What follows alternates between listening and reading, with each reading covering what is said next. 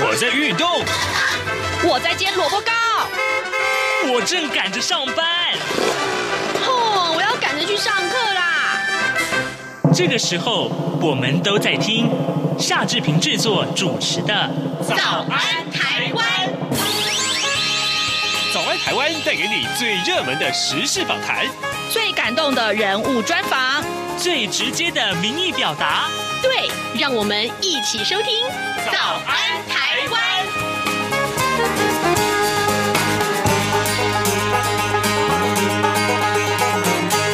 早安，台湾！我是夏志平。今天是二零二二年的七月五号，星期二。今天志平跟您介绍这个单元跟您切切相关的一个话题，就是什么呢？各位，你有没有常常接到电话或是这个脸书啊？呃，这寻求加朋友，或者是你朋友就问你说：“哎，你要不要去投资加密货币啊？”我一直很想在节目里面跟大家介绍什么叫做加密货币。哎，也有人问我说：“哎，你要不要去去？”这个投资比特币啊，比特币是什么呀？好，待会儿呢，志平为您要呃连线我们的我的一位好朋友，资深媒体人张大人，呃，请大人哥呢在节目中一块来跟大家聊一聊这个话题。他会告诉你什么呢？我们请您啊、呃，如果你关心自己的荷包的话，请您待会儿一定要收听今天的访谈单元。在跟张大人连线之前呢，志平有一点点时间跟大家说一说个平面媒体上面的头版头条讯息。我们首看，首先来看一看《自由时报》上面所说的这个事情，这个故事很感人。呃，美国《华盛顿邮报》三号报道说，乌克兰呢号召各国的这个志愿军呢去协助抵御俄罗斯的这个侵略。那么台湾目前出估大概会有十个人，呃，有十个人是响应啊。那么其中有很多。多个人在受访的时候表示说，在这个乌克兰作战的经验，不但是可以提供台湾借鉴，也是台湾展现支援能力和意愿的机会，更有美国和澳。州等多国的志愿军呢，向并肩作战的台湾人承诺说，如果中国攻打台湾的话，那么我们就在台湾相见。根据报道呢，呃，三月到呃就已经到乌克兰去呃这个参与作战的这个桃园市的有一位五十一岁的志愿兵，他的翻译的名字叫做庄玉伟啊。那么他在当地协助巡逻啦、主食啊，还有运送给补呃补给品，那也在第二大城，也就是查尔科夫啊，他这个前线呢去挖掘战壕。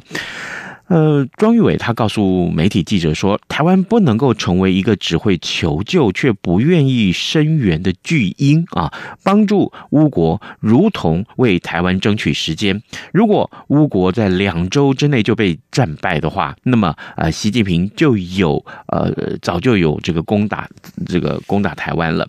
好，这是还有很多其他的这个志愿的这个台籍的志愿兵啊，他们也发表了自己的看法。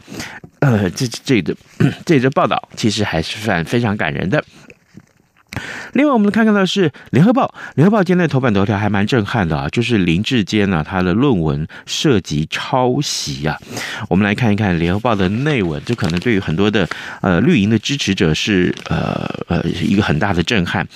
政治人物啊，论文抄袭啊事件再添一笔啊。台北市议员王宏威啊，他爆料说，民进党提名桃园市长参选人呢，现任的新竹市长林志坚，他二零零八八年在中华大学所发表的硕士论文，这个论文的名字叫做“以 TCSI 模式去评估国内某科学园区的周边居民的满意度”，啊，就名字很长。而涉嫌呢超级同年六月份啊新竹科学园区的一份报告，这个报告的名字也很相似，它的名字是以 TCS 模式评估新竹科学工业园区之周边居民满意度啊，这是一份期末报告书。这两篇的论文它的雷同度很高啊，不但是内容几乎相同，包括的图表、引用的文献、附录，甚至于错字啊，抱歉。甚至于错字啊，几乎都是一模一样。那王鸿卫他也说，林志坚呢抄袭的对象是竹科公开招标的委办案，等于是剽窃政府的财产，情节比一般的学术抄袭还要严重。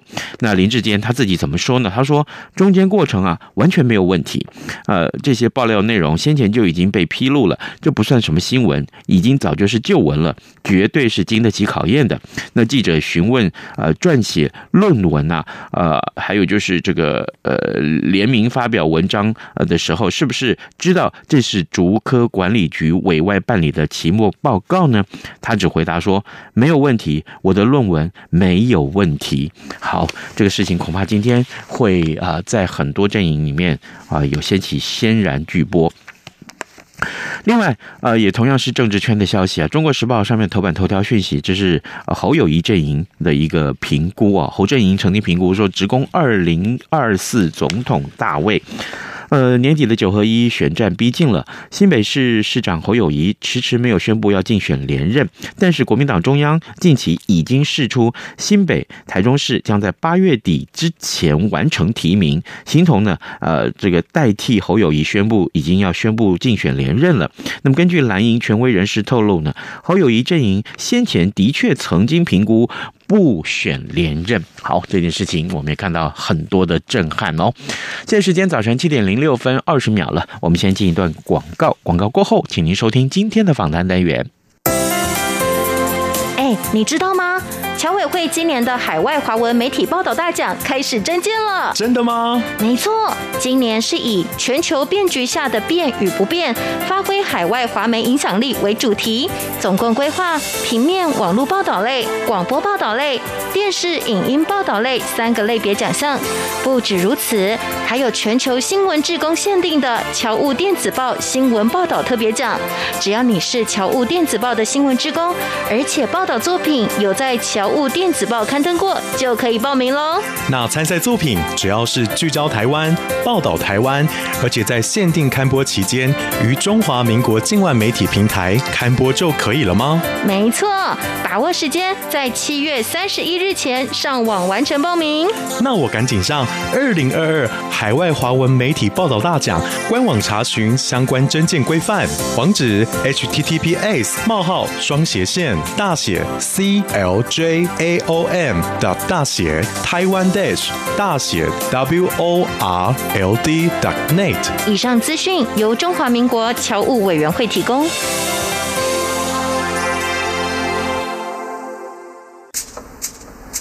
早安，台湾，你正吃着什么样的早餐？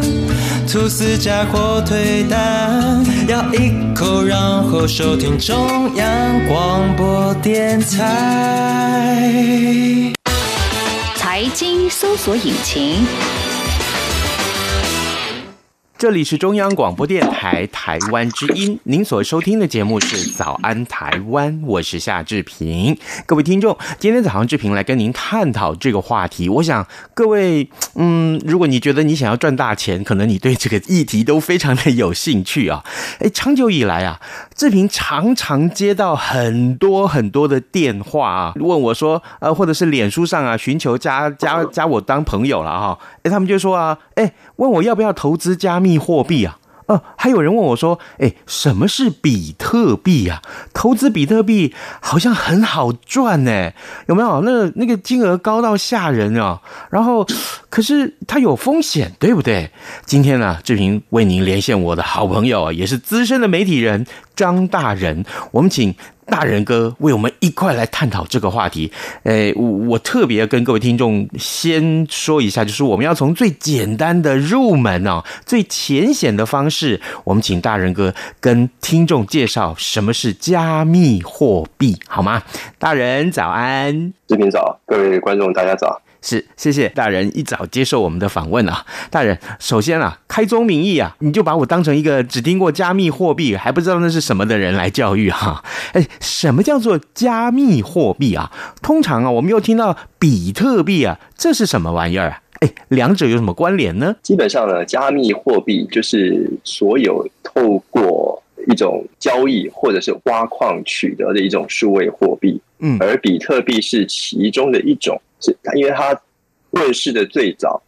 所以它也最有名，也现在也只是也是主要数位货币里面最重要的指标。那既然啊，呃，这个加密货币是可以投资的，我倒是想请教一下，那这种投资标的物的风险，它是属于高的呢，还是属于低的呢？啊，这段时间以来，我看呃它的涨跌啊，有什么样的趋势，或者是受到什么样的影响会涨？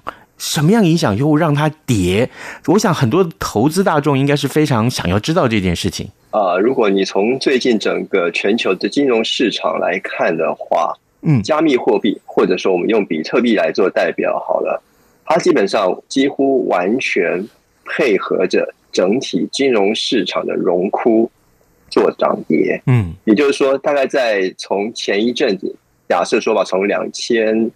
一二零一九年或二零二零年吧，因为出现了新冠疫情，然后美国各国的中央银行就是放出了大量的流动性到市场，嗯，等于说大家手上都都有钱了，所以在那一阵子，美股、欧股，包括台股在内，都涨得一塌糊涂，嗯，也因为水涨船高，资产价格，当大家手上都有钱的时候，大家就会想要去投资一些风险更高的东西。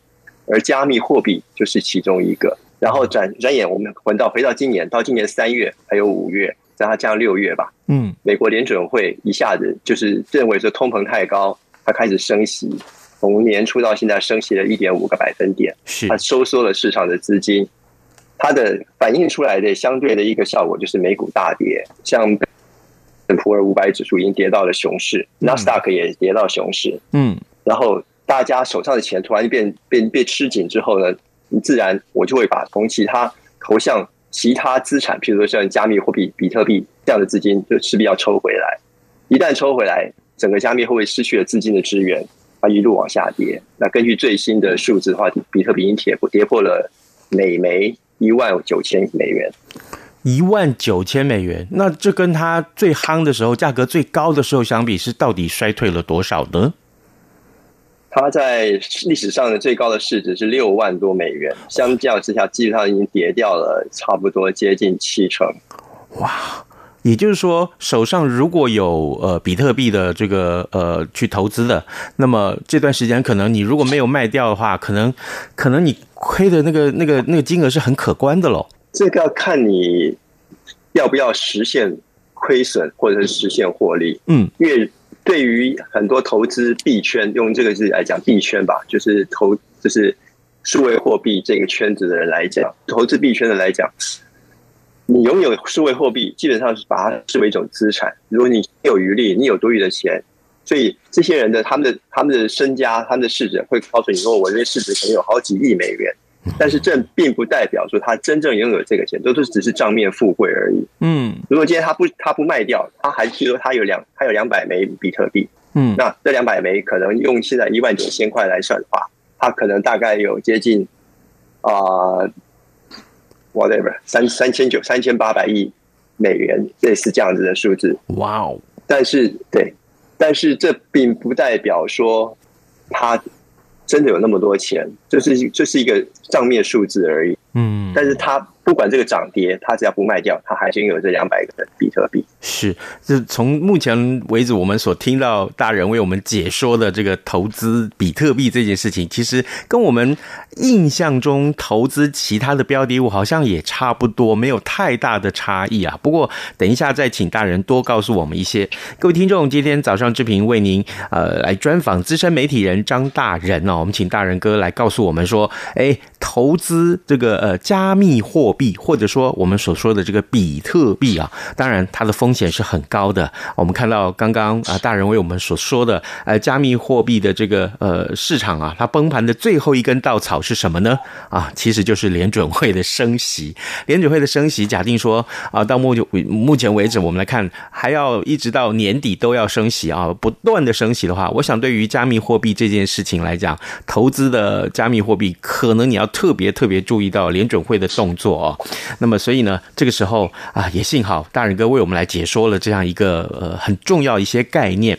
所以，哎，大人，我想继续来请教你。那很多听众难免就又又要问了，说：那买卖加密货币的这个方式是什么？我去股票市场啊，我要买股票，我要先开户嘛，对不对？那我要去买这个艺术品，那我有看这个拍卖会，哎。好，那这个，请问你加密货币要怎么买？我是要到什么地方去开户呢？或者说我得准备多少钱？我想这些很可能大家会想要很问一些基础的问题了。呃，加密货币基本上它只有两种方式，第一种，嗯，你就去一般的交易所去开一个账户，嗯，然后你把钱存进去，你就可以交易，嗯。第二种方式呢，你就准备一台。性能很好的电脑，嗯，自己去挖矿，基本上就是这两种。所以他们常说矿工矿工为什么那么多市场那么多图形晶片、绘图晶片被炒到那种天价的水准，就是因为图绘图晶片的功能是挖矿的矿工里面最需要的基本配备。哦，所谓的呃。功能性能特别好的电脑才可以挖矿这件事情，我我不太清楚啦。像我目前应该只能说啊，平常我就是上网处理一些文书资料，我只是上到 Line 跟我的听众朋友们聊聊天啊，就就这么简单的文书处理工作的电脑是一个阶级。那另外最近听说打这个呃电动游戏啊啊需要很高的等级哈啊，这个像什么圈什么圈之类的。那这个听说打那种呃电玩。级的呃这种电脑，它的等级又不一样。可是，假如我们跟挖矿用的、挖比特币矿用的这种电脑等级相比，它它是不是又又更不一样？或者是需要这一些条件呢？像电力呀、啊、什么，是不是更多了？没错，通常我们所以说我们玩电玩游戏，或者说文书处理，通常单机作业。嗯，但是对于矿工来讲，挖挖比特币、数位货币的矿工来讲，他们必须把电脑。全部都连线在一起，所有的主机，所以像台电之前有有很多新闻就讲到说，有些人窃电、偷电，嗯，就是方式拿来来挖矿，一个屋子里面可能放了大概两百台主机，这两百台主机全部都串联在一起，每一个主机上面都加了加，把那个绘图晶片装满，才能具有这么大的力量，才去挖矿，而且挖矿出来可能一次可能只能挖出不到一颗比特币。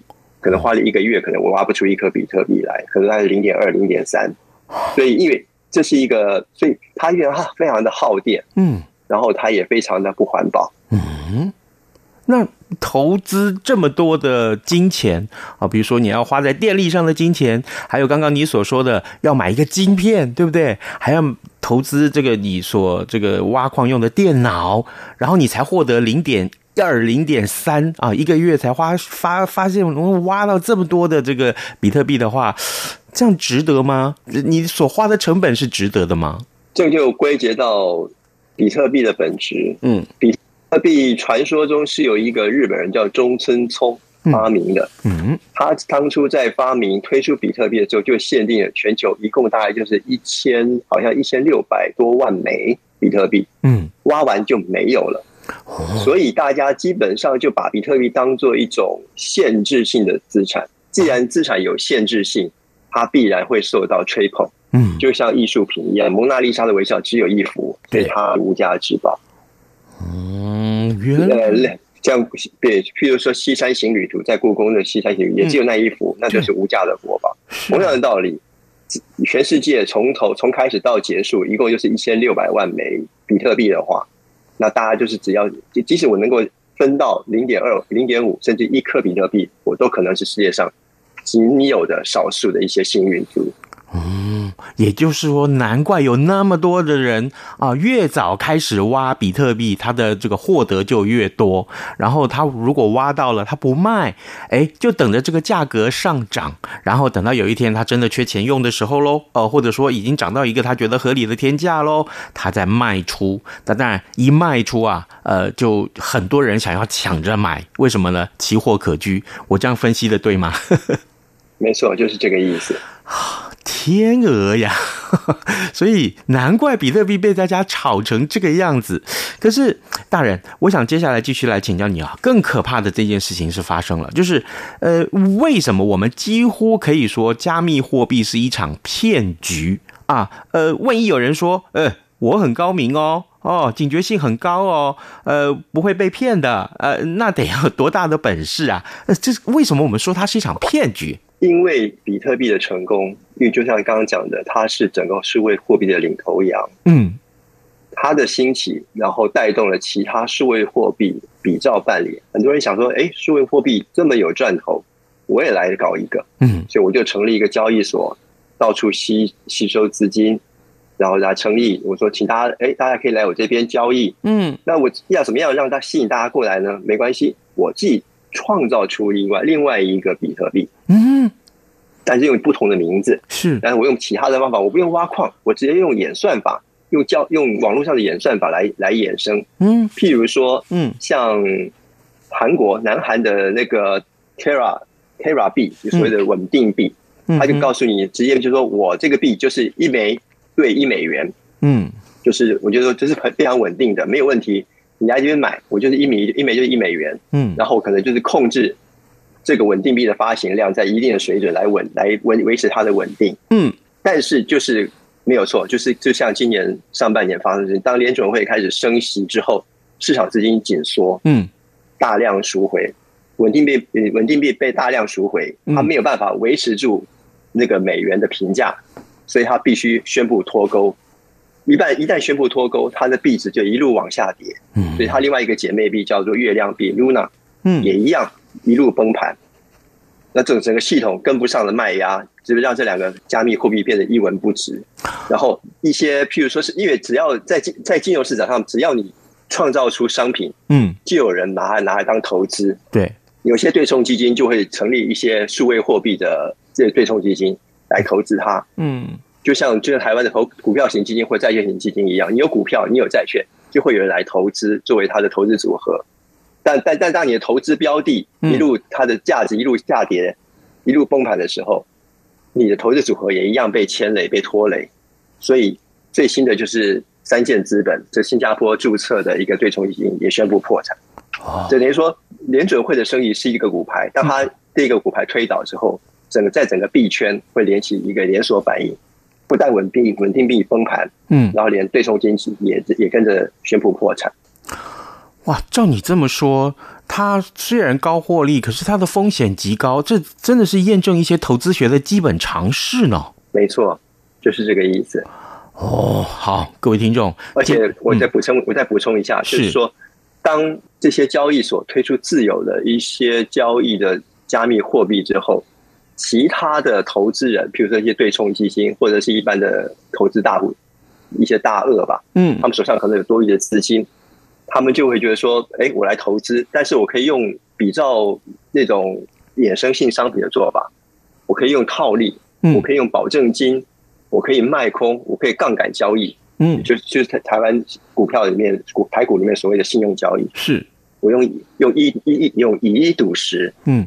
这边说，把整个原来最最讽刺就是加密货币，整个加密资产原来的意思就是要所谓的去中心化，嗯，就是摆脱传统金融市场这套这一套操作标准，嗯，但是它走到最后还是被金融市场的这些传统的手法所束缚，被这些传统所被这些传统的金融市场来操纵，嗯，所以当一旦一旦出现了像刚刚讲的股牌倒下的时候，嗯，它也连带的。